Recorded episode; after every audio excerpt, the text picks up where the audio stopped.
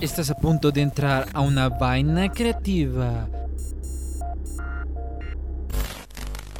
Hola amigos, bienvenidos una vez más aquí a una vaina creativa, el podcast donde hablamos de marca personal, creatividad, podcasting y mucho más. Y en este episodio súper especial tenemos a una invitada de lo mejor de lo mejor, porque ella es mi madre bella, Norma Espinal, que nos va a estar hablando un poco de liderazgo y organización eh, para todos aquellos emprendedores que ocupan ser líderes, tomar la batuta y organizarse bien. Eh, para los que no saben, mi madre es licenciada en Administración de Empresas con amplia experiencia en comunicaciones y coordinación de proyectos. Además, es madre de tres magníficos hijos que son mis hermanos Ian y Monse. Y bueno, ella ha sido la responsable de mi crecimiento, mi liderazgo y un montón de cosas más. Eh para no seguir hablando, eh, ¿cómo está, mami? Hola, muchísimas gracias, Jean-Pierre. La verdad que es un placer enorme poder estar en, su programa. Primero porque soy la fan número uno de todos los programas que haga. Eh, segundo porque me siento muy orgullosa de, de, verlo crecer y sobre todo tener éxito. Así que muchísimas gracias por la invitación. Estoy muy feliz. No, gracias, sí, ella siempre ha sido la número uno en todito, todito, desde cuando inicié eh, esto de, de, emprender, de crear podcasts, eh, la verdad ella siempre ha sido la número uno. Me acuerdo bien que cuando hice mi revista Archivos acá, ella fue la primerita que me compró esa revista. Me, me acompañó a San Pedro. Sula, ¿se acuerda cuando, cuando fuimos a San Pedro? Fue todo una aventura, como siempre, que tenemos aventuras entre Jean-Pierre y yo. Mm, y, la verdad, como no lo voy a apoyar si es un, creativo innato. sí, hay bastantes aventuras que, que, hemos compartido juntos. He sido muy relajero de pequeño. Creo que por eso también ha sido un buen líder porque me ha, me ha controlado cuando hacía mucho berrince chiquito. Sí, creo que eso sería ideal para un episodio completo. La vida de Jean-Pierre cuando estaba pequeño. Pucha, sí. Eh. Vamos a ver si, si, lo hacemos. Ya para entrar un poco en materia aquí eh, de esto, del tema principal de este episodio, que es liderazgo y organización.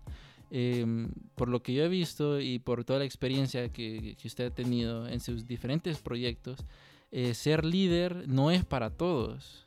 Usted siempre ha sido líder desde que ha estado en la escuela, en todos los proyectos. ¿Cómo, ¿Cómo, es eso? ¿Se nace ser líder? ¿Se, ¿Uno va agarrando diferentes habilidades para ser líder? ¿O qué piensa al respecto? Bueno, yo creo, Jean-Pierre, de que mm, existen dos tipos de líderes. Uno que nace siendo líder, ya lo trae en la sangre, y otro es el que forma durante el camino eh, su liderazgo. Así que em, todo depende de la intensidad con la que se trabaje. Em, porque puede ser de que se nazca con ese tipo de liderazgo, pero eh, se tenga temores, eh, entonces no se pueda desarrollar.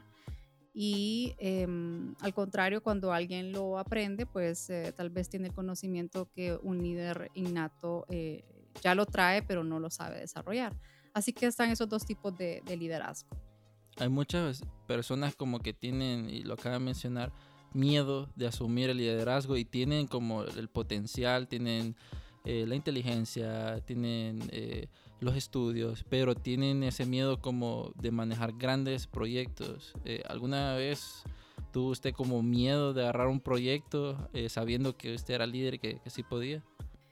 Bueno, la verdad es que cuando se conoce bien un tema, es muy difícil que un líder tenga temor a ejecutarlo. Siempre están los riesgos que todo líder debe de asumir de que cualquier problema o dificultad o fracaso que resulte en un proyecto es culpa del líder. Eh, y lo mismo, cuando es un éxito total, es eh, también ah, gracias a que han tenido un buen líder. Yo considero que en ambos casos el, líder es ah, sumamente importante porque eh, es el que va a mover a su equipo de trabajo, el que lo va a incentivar. En mi caso personal, pues mm, han habido proyectos que mm, Tal vez eh, no estoy al 100% empapada, pero mm, como yo nunca me rindo y me encantan los retos, eh, lo que hago es estudiar, estudiar el proyecto, conocer lo más que pueda para poder hacer un, buen liderazgo y poder ah, guiar a mi equipo hacia el éxito. Sí, siempre hay eh, como que estudiar siempre antes de salir a un proyecto, una exposición, porque la información, el conocimiento es eso como la confianza que le da uno ante la adversidad. Y creo que tal vez eh, dar ese paso extra, o, dicen, ¿verdad? Esa frase de eh, después de la línea del miedo están las mejores cosas de la vida. Entonces, creo que el líder siempre está como en ese ir y venir de esa línea, ¿verdad? De romper ese miedo, de tomar la batuta y ser responsable de, lo que em, su equipo haga o de los resultados de los proyectos que, uno haga. Por eso vemos que grandes eh, líderes a nivel mundial siempre tienen esos retos de salir adelante y enfrentar lo que las consecuencias que pueden que, que pueden venir. Y eso es otra cosa que vamos a estar hablando de que hay líderes buenos y hay líderes malos y en el, a nivel laboral y, de emprendimiento y de diferentes lugares hay jefes. Está eso de, ser un líder y un jefe. Em, ¿Usted ha tenido como algún jefe bueno que sea líder o algún jefe que, que diga, pucha, este es como un dictador hitleriano o algo así?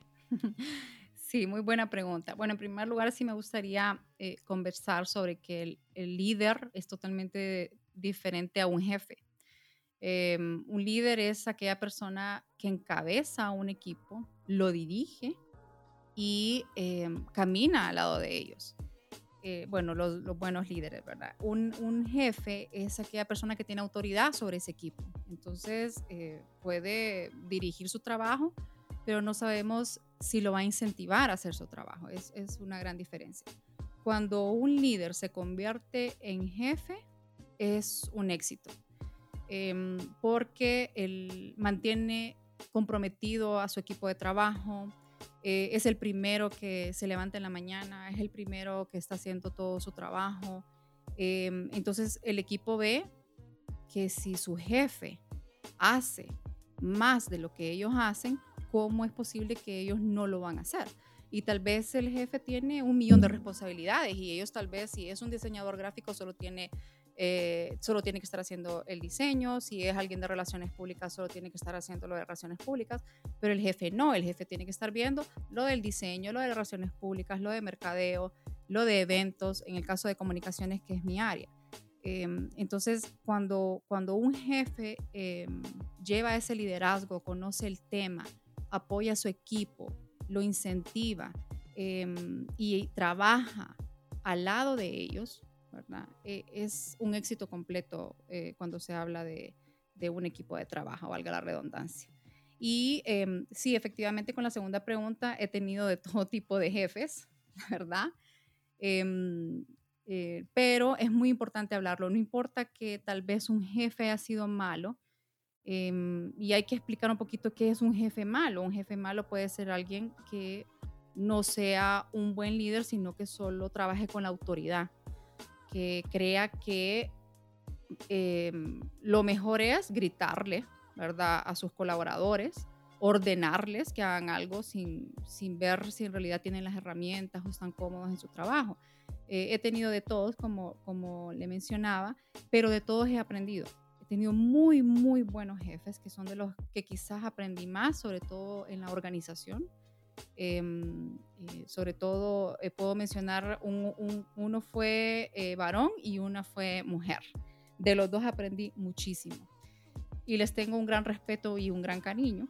Y, mm, también tuve jefes malos, pero como, como le explicaba, pues aprendí absolutamente de todos.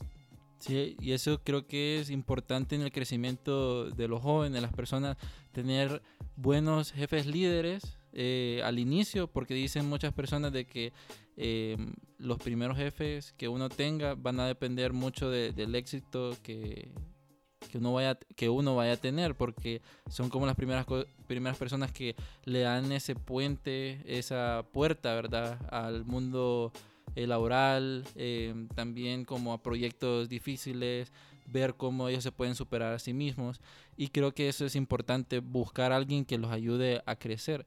Pero cómo uno maneja eh, esos jefes que le gritan, que le, le, dicen, no, eso no sirve, y uno se esfuerza el doble que, que sus compañeros y, y, no miran, no miran como eh, ese brío? ¿Qué, ¿Qué, qué, haría en esa situación alguien? Pues? Bueno, la verdad es que somos seres humanos y eh, las emociones muchas veces pues nos traicionan. Eso es un crecimiento eh, personal que se va fortaleciendo a medida que uno va avanzando en, el trabajo, en una profesión, en una carrera. Em, yo siempre le he dicho a mis colaboradores que hay que saber manejar la inteligencia emocional. Eso es básico. ¿Qué es la inteligencia emocional? La inteligencia emocional es aprender a manejar eh, nuestras emociones, nuestras emociones de felicidad, nuestras emociones de tristeza, de frustración, de ira. Porque ¿qué es lo que va a pasar? Sea como sea, si nosotros eh, tenemos un jefe y el jefe nos llega a gritar, nosotros no podemos gritarle de nuevo, ¿verdad? Es parte de nuestra inteligencia emocional. Muchas personas la hacen porque no lo saben manejar, pero aunque esté equivocado o no esté equivocado nuestro jefe, nosotros no podemos faltarle respeto. Es como decir que le vamos a faltar respeto a un padre o una madre, aunque estén equivocados y nos griten, ¿verdad? Eh, nosotros tenemos que mantener la calma. Em, en el caso de que el jefe tal vez no esté del todo em, en lo correcto, yo lo que pido es a mis colaboradores es que siempre encuentren el momento para poder hablar con su jefe. Si fue algo que no les gustó, si fue que les los ofendió con un grito o algo, háblenlo. Es importante hablarlo, porque a veces eh, los jefes no se dan cuenta del daño que están haciéndole a sus colaboradores. Entonces, independientemente del carácter que tenga el jefe, eh, eh, si algo así les incomoda, lo mejor es encontrar un espacio, pedirle un espacio a su jefe para decirle de una buena manera, sin ofuscarse, cómo fue su sentimiento y, qué fue lo que le pareció. Muchas veces van a poder salir ah, victoriosos de esa plática y otras veces pues van a encontrar personas que son extremadamente cerradas, pero yo los invito a que lo hagan, porque no es bueno quedarse con esa sensación de resentimiento o de sentirse mal por, por un grito o algo. Eh, algo muy importante que yo le he dicho a usted, ¿verdad? Y yo se lo digo también a mis colaboradores, es que no permitan que nadie les diga que no pueden. No permitan, porque eh, ustedes por algo están en ese trabajo, ¿verdad? No es porque les regalaron el trabajo, sino porque vieron el perfil de cada uno de ustedes y los consideraron que eran las personas adecuadas para ese trabajo. Entonces, eh, no se sientan derrotados, no se sientan humillados, sino que al contrario, uno cuando uno encuentra un obstáculo en el camino, lo que hay que hacer es tratar de pasar el obstáculo. Aunque duela, hay que seguir adelante. Y así es como se va formando em, eh, personalmente, profesionalmente, la conducta y la personalidad de todo profesional. Y así se va formando también eh, y se va madurando en lo que es la inteligencia emocional. Sí, eso es muy importante, no responder y ser explosivos como algunos memes que decían viene el jefe y, agarran como el, keyboard y lo quieren tirar porque ya no lo aguantan. Hay muchas cosas allá afuera súper chistosas. Pero es muy cierto, tener la calma, saber los momentos claves donde eh, dar ese comentario que no le gustó, porque somos gente de comunicación, no puede ser posible que no comuniquemos y nos guardemos las cosas, ¿verdad? Y también es importante que un líder... Eh, sepa, también tengas inteligencia emocional, pero también sepa manejar diferentes personalidades en, un grupo. Porque hay muchos emprendedores que dicen, voy a crear mi startup, voy a crear eh, mi emprendimiento y ocupo un equipo de trabajo. Y ahorita en este mundo online también es difícil como conectar con esas personas porque antes uno lo tenía como lado a lado, podía entablar una conversación más personal. Ahora el mundo online es un poco más difícil, pero el líder debe ser, eh, debe poder manejar diferentes personalidades. ¿Te ha tocado cómo, cómo, es ese proceso de, de, estar en esa parte de, arriba y tener como personas súper diferentes dentro de un equipo y hacerlas como cooperar? Sí, definitivamente. Eh, mi experiencia laboral de años y en varias empresas e instituciones, he aprendido a manejar todo tipo de caracteres. Es un poco complicado porque Em, si yo le pido inteligencia emocional a mis colaboradores, la primera que tiene que tener y saber manejar la inteligencia emocional soy yo como líder y, en caso de lo que estamos hablando ahorita como jefe. Em, es difícil, pero un buen líder siendo jefe se da el tiempo para aprender a conocer a cada uno de sus colaboradores. Sabe si esa persona es callada, sabe si esa persona es eh, extrovertida, sabe si es una persona conflictiva y el, el líder jefe entonces hace la separación y sabe cómo va a trabajar eh, su equipo. Eh, ¿Qué es lo que hago yo? Bueno, cada uno se convierte como en un engranaje de un motor. Todos, independientemente que sea conflictivo o que sea súper extrovertido o no, o que sea introvertido, todos, si se saben liderar, pueden encajar en ese motor y sacar adelante una unidad, un equipo de trabajo. Entonces es importante eh, eh, conocerlos. Em, hay muchos ah, jefes que no les gusta conocer el lado personal de las personas porque dicen que hay, se convierte en una relación muy, muy íntima y no es así. Tal vez no es que uno va a conocer eh, la vida íntima de cada colaborador porque tampoco puede uno cruzarse la línea. Pero sí es importante conocer si esta persona tiene problemas en, económicos, si esta persona está teniendo problemas con su familia o hay alguna enfermedad en su familia, porque a veces las reacciones de los colaboradores eh, vienen de eso, de, ciertos problemas que tengan en su hogar. Entonces hay que aprender a ser, em, a, que, a, ser empático ante eh, las situaciones de los colaboradores. Y de esa manera pues se va, em, se va socializando con ellos y lo que se va generando es eh, esa carisma, ese mm, trabajo en equipo, esa confianza que, que, brinda el, el, líder o el jefe hacia el equipo de trabajo y de esta manera pues eh, todo el mundo va trabajando en conjunto. Sí, porque a veces, digamos, en, el equipo de fútbol, eh, dando esa referencia porque a mí me encanta el fútbol, el entrenador tiene a diferentes nacionalidades, diferentes, diferentes personalidades y tiene que hacerlo funcionar en un equipo de fútbol. También en un ambiente laboral tenemos mujeres, tenemos hombres, tenemos que son muy extrovertidos, muy introvertidos, tenemos que tienen gustos diferentes y hacerlos eh, caminar es un reto que no todo el mundo lo puede hacer y las personas que lo logran hacer tienen eh, más éxito en, en, dar ese como esa conexión con, con, sus colaboradores, con sus, con sus compañeros de trabajo. Yo he tenido, eh, Jean-Pierre, perdón, yo he tenido grandes retos con colaboradores, pero yo creo en las segundas oportunidades. A mí me ha tocado colaboradores que nadie aguantaba en otros departamentos y me los han enviado a mí. Yo veo, los analizo y veo que tienen una fuerte capacidad para un determinado trabajo trato de, integrarlos a ese trabajo, explotar lo que saben, que se, sientan confiados y muchas veces ha, surtido efecto eh, en esa segunda oportunidad y muchas veces no. Entonces también estamos hablando de las cosas buenas, pero también hay que decir, cuando un colaborador a un jefe mm, se le da una segunda oportunidad y este colaborador sigue siendo negativo, se sigue quejando por todo, es una manzana podrida dentro de la manzana buenas que tiene una en la canasta. Entonces, ¿qué hay que hacer? Pues eh, lastimosamente se debe separar a esta persona del equipo eh, y eso es parte de las decisiones que debe de tomar un buen jefe y un buen líder. Saber cuándo debe dar las oportunidades, pero saber decir también hasta aquí. Sí, porque no se va a infectar todo, todo el equipo. Mucho, muchos de mis eh, seguidores y compañeros hablan sobre rutinas rutinas de líderes. Eh, ¿cuál, es, ¿Cuál es su rutina para estar siempre activa eh, y liderando? Ya vamos a entrar en la parte de esto de, organizarse.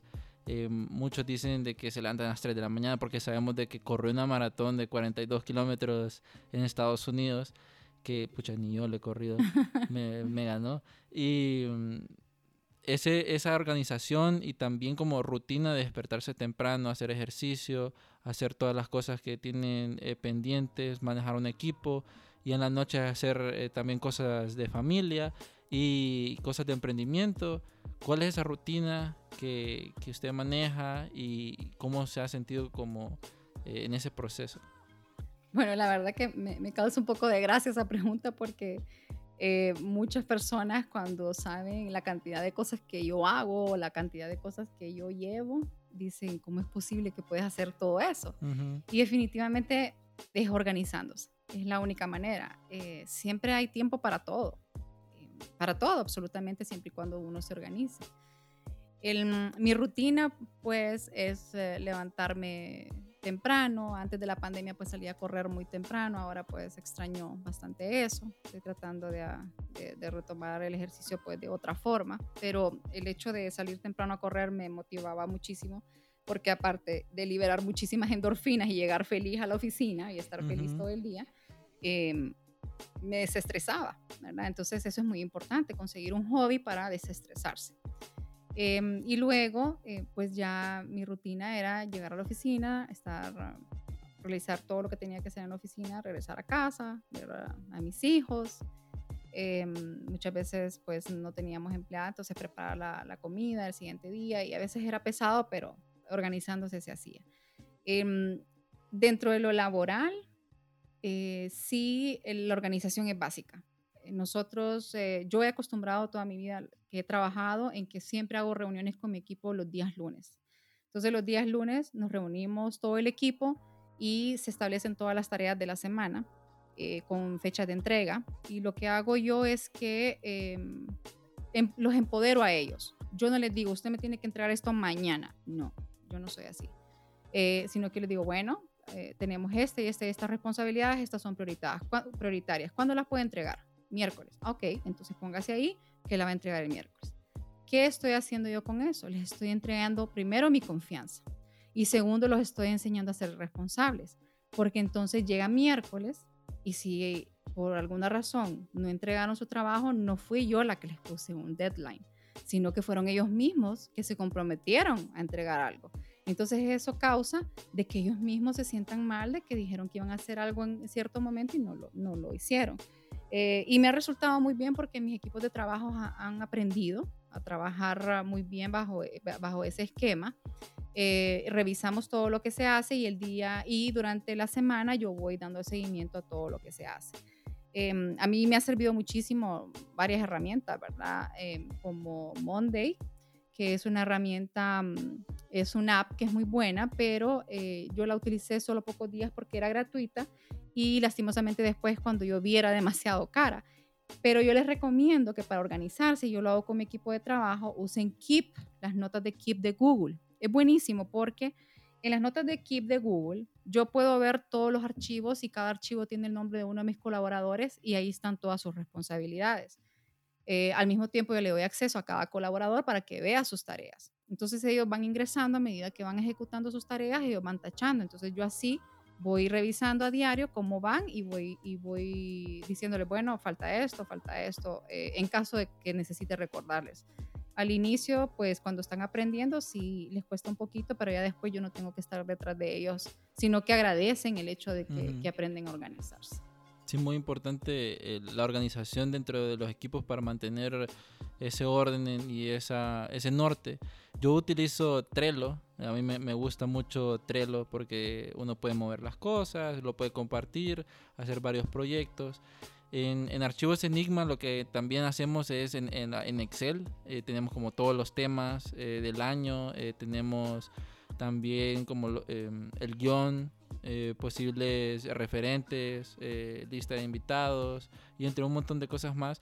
Y pero mantenemos ese orden y lo compartimos en, en modo online. Las herramientas son, son como... Indispensables. Sí, son de gran ayuda eh, para ser más productivos, porque ahora en día este, el tiempo de trabajo es súper rápido, más en el mundo digital, o sea, es muy cambiante y hay que saber cómo dar eso, dar como esos cambios rápidos, pero manteniendo eh, ese orden.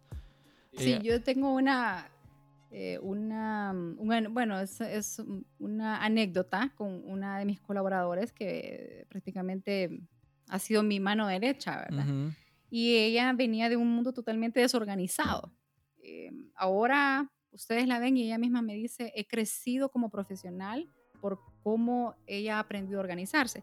Pero e, e, es, es, muy cómico porque al inicio yo le mostraba todas las herramientas digitales, que, cómo se podían organizar, cómo podíamos hacer, eh, compartir documentos en, Google, eh, lo de las tablas de Excel, etcétera, etcétera. Y, sí, y yo miraba que no se organizaba, yo tenía que estarle recordando, bueno, tal persona y faltó esto, y faltó esto. Y yo tal vez llevando un millón de temas en mi cabeza y yo teniendo que recordarle a ella que tenía que hacerlo. Cuando yo vi la dificultad de ella en, las cosas digitales, comprendí que esa era la traba de ella. Y entonces un día me senté con ella, hablé y le dije, eh, ¿sabe qué? Le digo, usted necesita organizarse. Si usted no puede utilizar eh, las ah, herramientas que están en línea, hágalo a lo tradicional. Agarre su libreta y haga una lista de todos los pendientes por día. Bueno, para no hacerles largo el cuento, fue un éxito total. A partir de ese momento ya no se despega su libreta y tiene todo anotado. Entonces, ¿qué es lo que les quiero decir con esto? Que es cierto, existen muchísimas herramientas digitales. El teléfono es prácticamente nuestra mini computadora que tenemos todo a la mano con alarma, con aviso, etcétera. Pero muchísimas personas están renuentes a ese cambio. Eh, entonces, bueno, hagámoslo a lo tradicional. Lo importante es mantenernos organizados, em, escoger esa herramienta, ya sea digital o no digital, que nos ayude a organizarnos. Y yo les recomiendo, por ejemplo, organizarse hasta para vestirse el siguiente día y, ahorrarse tiempo. En vez de estar ese mismo día viendo en el closet, cambiándose, cambiándose 10 camisas porque no saben qué se van a poner, organícense una noche antes y pruébense en el espejo todo lo que se van a probar y déjenlo todo ordenado para el siguiente día. Eso yo lo, lo aprendí mucho en, en, eh, en, mi hobby de correr, em, porque nos levantábamos a las 3 y media de la mañana para salir a correr a las 4 de la mañana.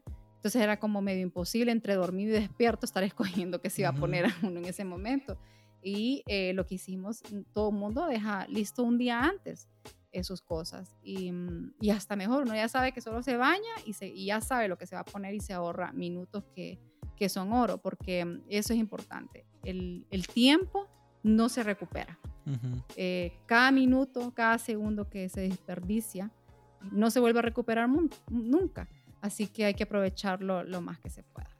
Habló sobre su, su que corría y quiero hacer como un paréntesis aquí de lo que estamos hablando, porque quiero saber qué fue lo que usted sintió cuando corrió esos 42 kilómetros porque es algo que eh, fue un reto para usted como eh, persona.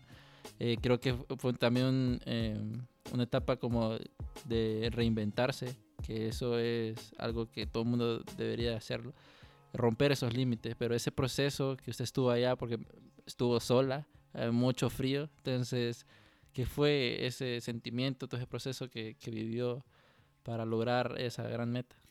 Bueno, yo creo que el reto más grande fueron los seis meses de entrenamiento. Em, la carrera, el, día de la carrera fue algo muy mental y, de sentimientos, pero el reto fueron los seis meses de entrenamiento, que fue muy duro. En muchas ocasiones quise tirar la toalla porque a mí, yo sentía que mi cuerpo no lo iba a lograr. Eh, pero gracias a Dios eh, tuve eh, amigos cercanos, corredores de otras maratones, que me impulsaron a, no rendirme y que estuvieron ahí conmigo. Em, también estuvieron mis hijos apoyándome, ¿verdad? Em, entonces eso fue, eso fue, me dio fortaleza para seguir adelante. Y el día de la carrera, em, la verdad que eh, sí es algo, es algo único. Fueron mis primeros 42 kilómetros y espero que el otro año pueda ser otros 42. La idea era haber hecho este año otros 42, pero lastimosamente pues por todo lo que ha pasado no se ha podido. Pero mm, el, es, es, algo único, es una experiencia que yo creo que solo las personas que pueden correr esa cantidad de kilómetros saben lo que significa porque es, es un, un reto em, del cuerpo, de la mente y del corazón. Así de sencillo. Llega un momento en que el cuerpo ya no soporta por más entrenamiento que ha tenido, pero es increíble cómo la mente lo domina y no importa lo que duela, eh, se sigue adelante. Y yo lo, yo, mm, esa experiencia que tuve yo en esa maratón lo comparo mucho con la vida, porque así es la vida. La vida está llena de retos. Y durante el camino vamos a querer tirar la toalla y vamos a encontrar personas que nos van a ayudar a seguir adelante y a no dejarnos rendir, ya sea familia, eh, amistades, etcétera, etcétera, etcétera. Y, eh, el, y cada paso que vamos dando es un paso eh, que vamos avanzando y acercándonos a la meta, la meta que, que nosotros queramos construirnos. Entonces sí es, es algo eh, muy poderoso, eh, la disciplina, la determinación que se tiene para cuando existen metas en la vida Eh, en mi caso fue correr una maratón, pero para las otras personas puede ser cualquier otro tipo de meta. Debe de haber eso, determinación, debe de haber disciplina y sobre todo poner todo proyecto en manos de Dios, porque si uno no pone las cosas en manos de Dios es muy difícil alcanzarlas. Sí, yo me, me sorprendió porque la estaba siguiendo por una aplicación y, y, a su trote lo terminó. Yo digo, pucha, qué increíble. Eh, hacía bastante frío, eh, no sé cuánto mucho frío y, y, no paré ni una vez. Y hay muchísima gente que no creía, no creía que podía lograrlo, pero lo logré, lo, lo logré por mí. Eh, Después me tuve que meter en una tina de hielo, aunque estaba haciendo frío, para recuperarme un poco.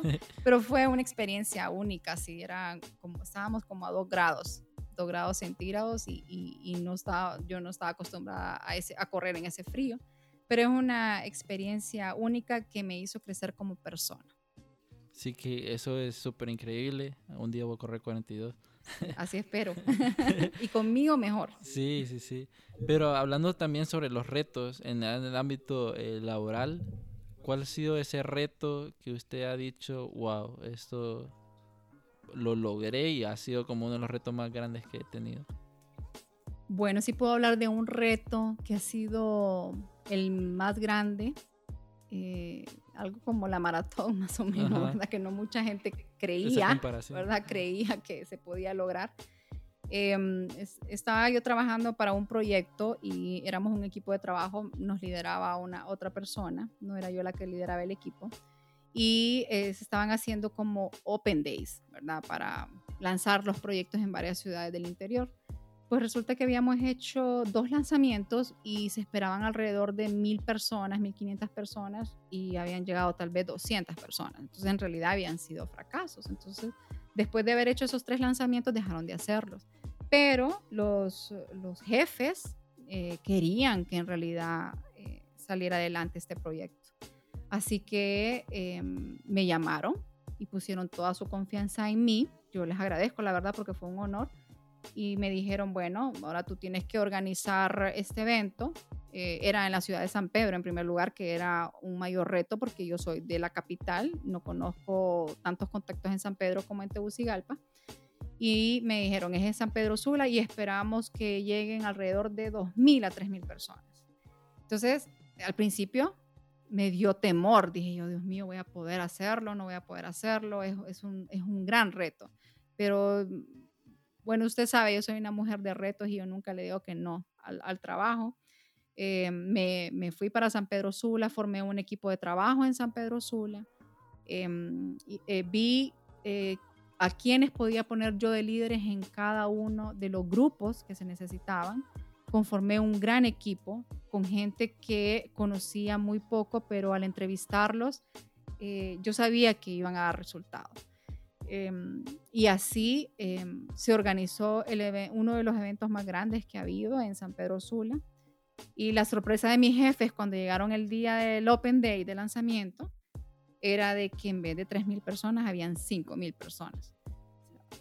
Fue algo, o sea, increíble, la verdad. Yo cuando miraba toda la cantidad de personas que llegaban y el éxito, el éxito, eh, lo primero que, hice yo fue felicitar a mi equipo de trabajo porque la verdad que no hubiera sido posible sin toda esa gente, no, no hubiera colaborado. Cada gota de sudor, cada desvelo, eh, cada, cada cosa, cada paso que daba ese equipo de trabajo, todo ese éxito fue gracias a ellos. Y, y, eso es importante porque ahí es donde hablamos eh, de los buenos liderazgos, ¿verdad? Un, un, buen liderazgo es aquel que se... Con, se compromete con su equipo de, trabajo, que da las mismas o más horas que su equipo de trabajo y que si es necesario, eh, les decía yo a, mis compañeros de trabajo, bueno, un buen líder, si es necesario, de, si es necesario subirse la hielera a la espalda, súbasela. Usted tiene que dar el ejemplo, no solo decir mueva esto a la derecha, mueva esto a la izquierda. Entonces fue un gran reto y, y, fue exitoso. Pucha, es, es increíble que esa presión también de ser de, de, otro, de otra ciudad y que los jefes ya de por sí están diciendo no, no lo, no lo va a lograr, haya superado las expectativas. Eso dice bastante de el liderazgo, del compromiso que, que usted tuvo en ese proceso pues, y la buena selección de personas, porque eso es muy clave, eh, saber eh, a quién tener en, en, el equipo, porque a veces por querer iniciar algún proyecto solo agarramos a nuestros amigos, a nuestros familiares, eh, por dar un ejemplo de emprendimientos pequeños, o a alguien que seamos mucha confianza, pero no son los idóneos para, para, para ese proyecto.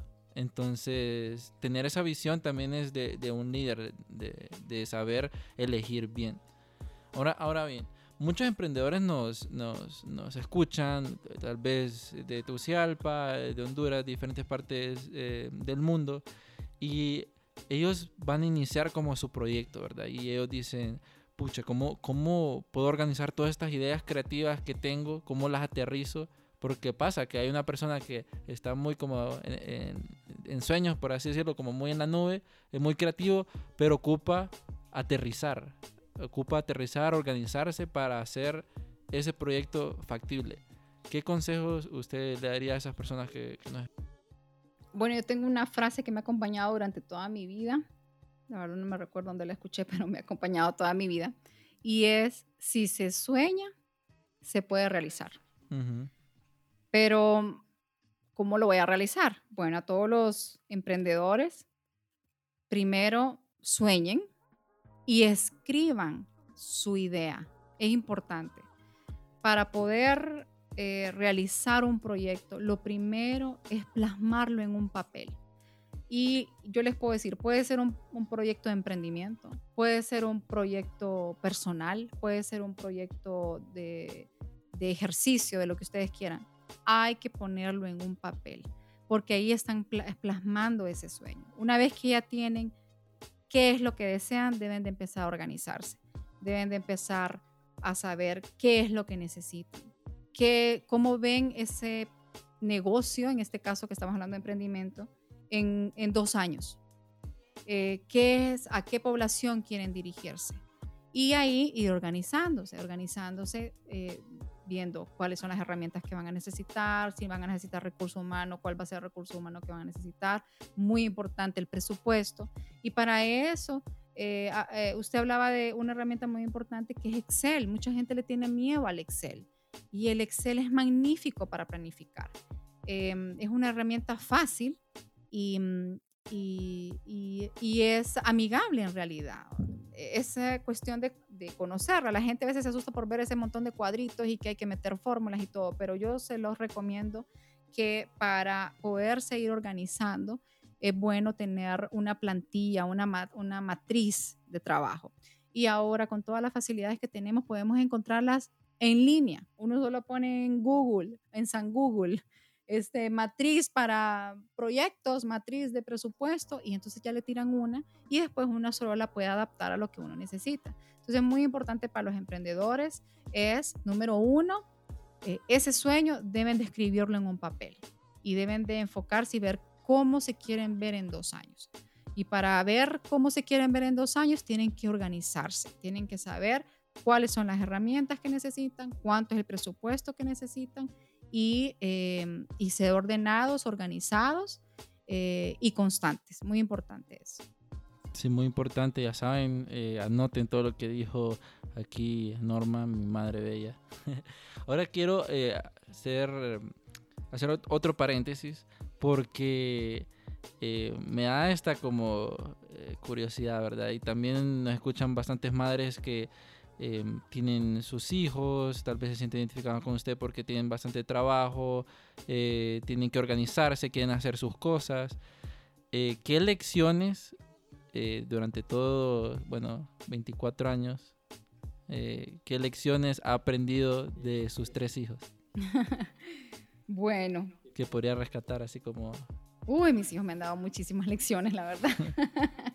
en vez de dárselas a ellos. Eh, no, la verdad que en primer lugar, eh, yo creo que la, no creo, 100% em, segura que la bendición más grande que Dios me ha podido dar son mis hijos. Eh, los amo a cada uno de ellos. los tres son totalmente diferentes y los amo a los tres por igual. Em, pues la verdad, em, Jean-Pierre, mi hijo, eh, me ha dado muchísimas lecciones. Eh, con Jean-Pierre, pues tenemos, eh, yo me siento, em, creo que somos iguales. bueno, tal vez no, bueno, no puedo decir iguales, porque también tiene de, su papá. Pero yo me siento muy identificada con, con Jean-Pierre cuando yo era joven, con toda esa energía que quería conquistar el mundo. Mm, pero eh, eh, me encanta ver cómo eh, él trabaja de manera, usted mejor dicho, trabaja de manera organizada. Es una de las cosas que yo le he admirado toda la vida, porque quizás yo a su edad, yo no había aprendido ese tipo de organización, de ser bien estructurado, de planificar cada cosa que hace. Y eso yo a usted se lo valoro muchísimo y yo espero que los jóvenes que estén escuchando, lo puedan hacer también. Es importante porque es la única manera de avanzar en los proyectos y de ver frutos. Usted lo ha visto, ¿verdad? A manera que se organiza y que las cosas son más organizadas, los frutos se van dando. Y así, eh, de, cada uno de ellos, he aprendido muchísimo de mi hijo Ian, he aprendido de que eh, el, amor es importante eh, y que mm, hay que aprender a, a dejar los resentimientos Em, y hay que aprender a, escuchar. Él, es, eh, es, totalmente diferente a Jean-Pierre, él es un poquito más introvertido. Eh, y de mi hija Montserrat, eh, bueno, también me identifico mucho con ella. su alegría, su amor por la vida, su, su, frescura, será por la edad que tiene, ¿verdad? Así que todos me han enseñado algo y, y, yo les agradezco y cada, a cada momento que van creciendo, pues uno como, como padre, como madre, eh, aprende también de sus hijos. Sí, no, muchísimo. La paciencia, he aprendido mucho de los tres. sí, más de mí porque de chiquito hacía mucho relajo. Eh, también hay muchas eh, madres que, que, quieren tirar la toalla con tantas cosas que uno tiene, ¿verdad? Digamos, usted como excelente líder, excelente madre, ha sabido manejar ese balance, ¿verdad? Entre la vida personal, eh, la vida laboral, entre sus, sus pasiones, sus hobbies. ¿Qué consejos le daría a esas personas que, que ocupan un balance para mejorar sus su vidas? Pues porque a veces se ahogan bastante en el trabajo y dejan de lado a la familia y sus pasiones. Y en la vida, usted lo, lo dijo, pues este, el tiempo es oro, no se vuelve a repetir. Entonces creo que un balance es, lo mejor. Es difícil contestar esa pregunta porque a mí me ha pasado. Eh, muchas veces en el mundo tan rápido que vivimos ahora, eh, siempre nos absorbe algo más. Em, yo ahora comprendo por qué dicen de que cuando se es abuelo, porque veo a mi mamá y cuando mi papá vivía, veo la diferencia de cómo ellos se comportaban con, con, mis hijos, con ustedes, a cómo se comportaban con nosotros, que claro, o sea, ya cuando se está de, de edad, eh, ya no se tienen las mismas responsabilidades porque los hijos ya crecieron. La verdad que eh, hay que saber encontrar ese balance, pero es difícil. Es difícil para cualquier persona. Eh, a mí muchas veces me ha, me ha absorbido mi trabajo. Em, y, es, eh, es, difícil poder llegar a ese balance porque a veces son demasiadas exigencias en, dependiendo del trabajo que se tenga, a veces son demasiadas exigencias. Pero yo he tratado de, de aunque tal vez yo esté cargada de trabajo, estresada, he tratado de encontrar un espacio para escuchar em, cuando un hijo se quiere acercar a contarme su día. Eh, y tal vez yo estoy, que ya quiero tirar la toalla, ¿verdad? Porque ya vengo cansada y lo que quiero es hacer acostarme. Pero eh, lo he tratado de, de, hacerlo, de que si un, un hijo mío eh, me necesita estar ahí para escucharlo, sin importar el cansancio, el dolor que yo tenga, estar para ellos, porque mm, creo que eso yo lo tuve de mi, de mi madre, de mi abuelita, de mi papá. Ellos estuvieron siempre para mí.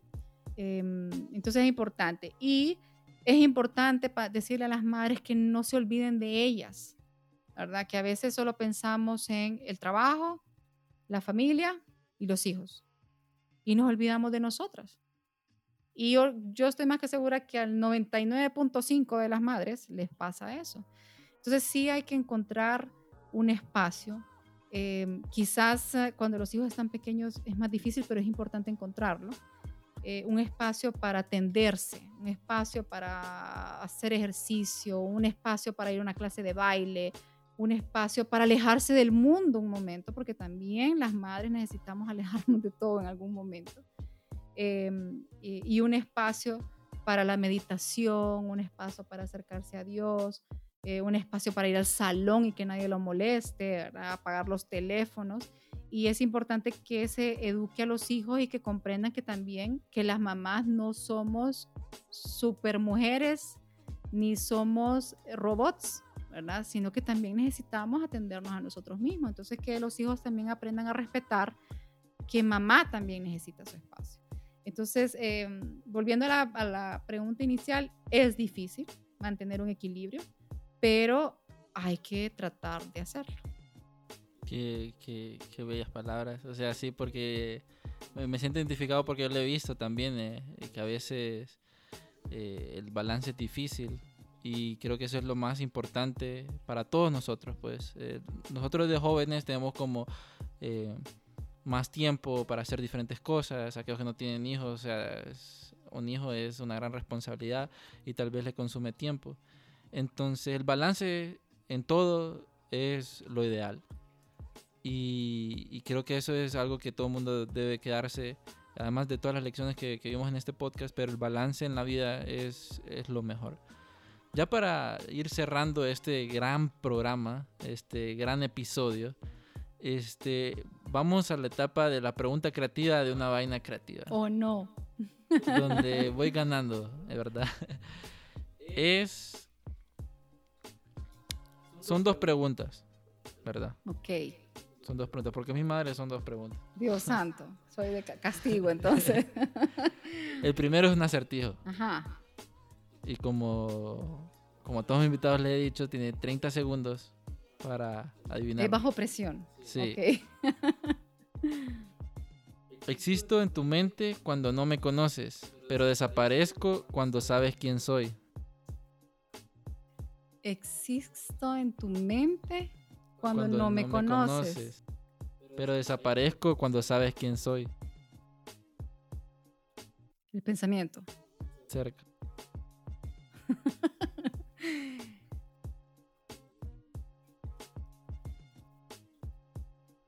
bien ya le dije la respuesta cuando estuvimos hablando. Dios santo. Em, la creatividad. No. No sé. El, acertijo. Oh, está muy bueno. Muy bueno, muy bueno. Ahora la otra pregunta. ¿Qué es lo que le diría a su yo de niña? Pero eso no tiene respuesta ya hecha, ¿verdad? No, eso es eh, pregunta. Una pregunta. ¿Qué le diría a mi yo de niña? Si yo viajara en una máquina del tiempo sí. Y regresara, le diría, no dejes de ser feliz. Eso. Pucha.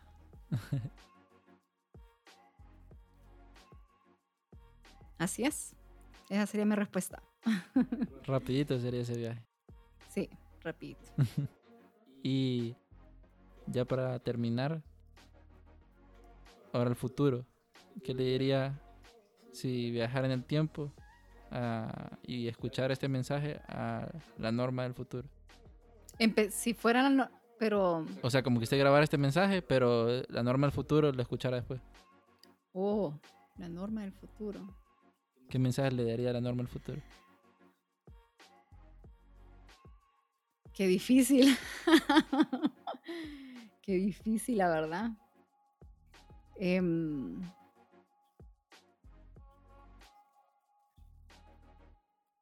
pues le diría, no dejes de correr. No, la verdad que sí, sería uno de los mensajes que le diría, ¿verdad? Porque yo me imagino a los 80 años corriendo todavía maratones, así que le diría no dejes de correr.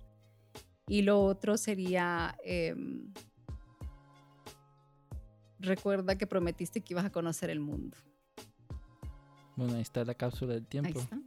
Como los podcasts, Espero ¿no? tener que decir eso y hacerlo antes de llegar a muy viejita, porque no voy a poder caminar mucho. Así que mejor hacerlo ahora. Sí. Bueno amigos, este ha sido el especial, eh, súper especial, me ha encantado eh, este, este episodio, ya que es mi madre la que siempre me apoya en todo, me ha estado apoyando desde, que nací, desde chiquito, y sé que eh, yo también la voy a apoyar a, ella en todo lo que haga.